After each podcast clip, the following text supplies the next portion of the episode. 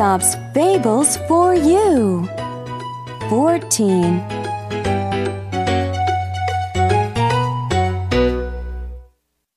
The father, his son, and their donkey.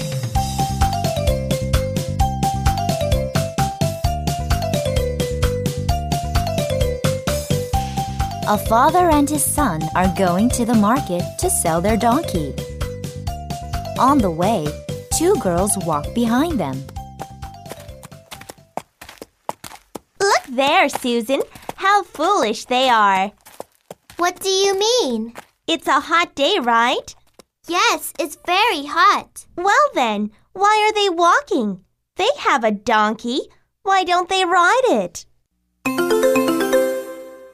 Hey, you're right.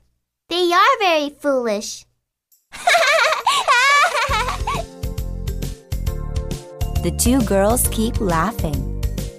The father hears the two girls. He thinks they are right. He puts his son on the donkey. It's a hot day today, son. You must be tired. Get on the donkey. Ride it to the market. Thank you, Father. But how about you? I'm fine, son. Don't worry about me. Let's just hurry. We'll be late. The father and the son go only a few meters.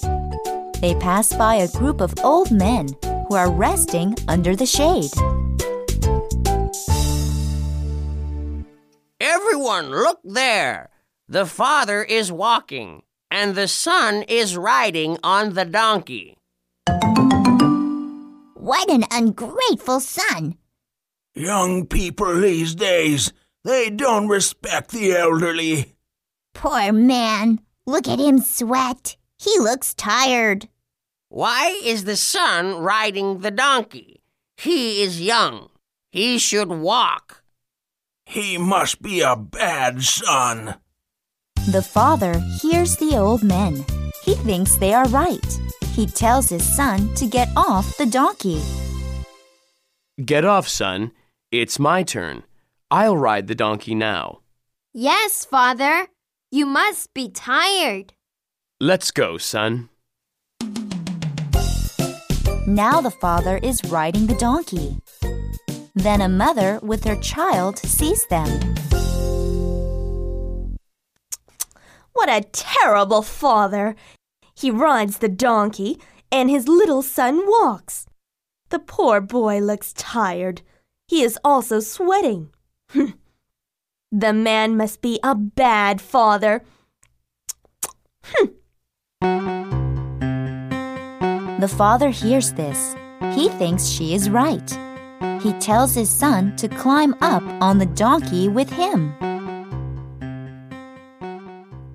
Son, come up here with me. You must be tired too. Let's ride the donkey together. That's okay, Father. I don't mind walking. Just get on, son. People will think I am a bad father. Okay, Father, if you insist. The son gets on the donkey behind his father.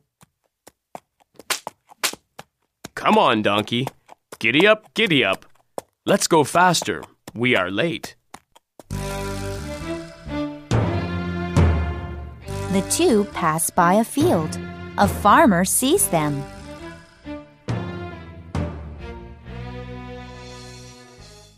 Look at that poor donkey.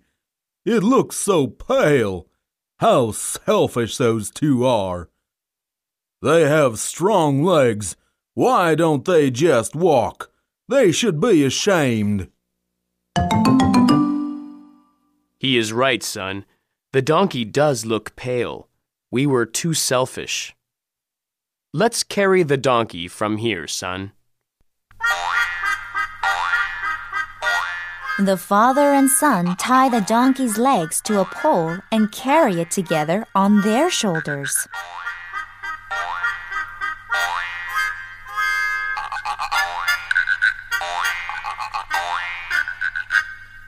Let's cross that bridge quickly.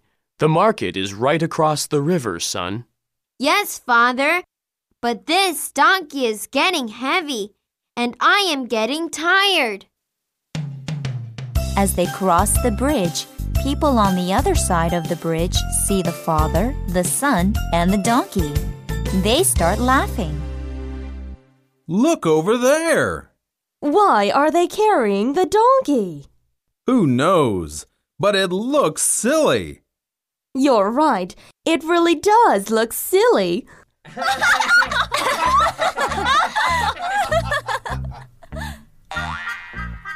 The donkey gets frightened by their loud laughter.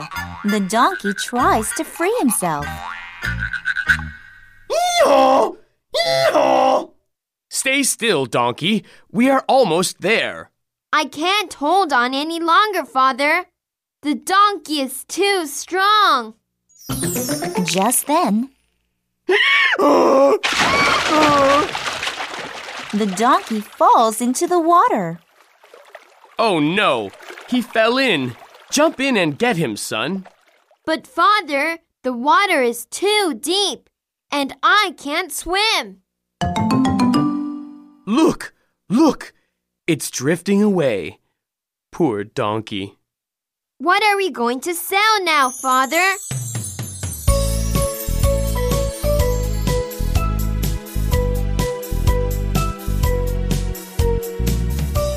Moral You can't please everyone.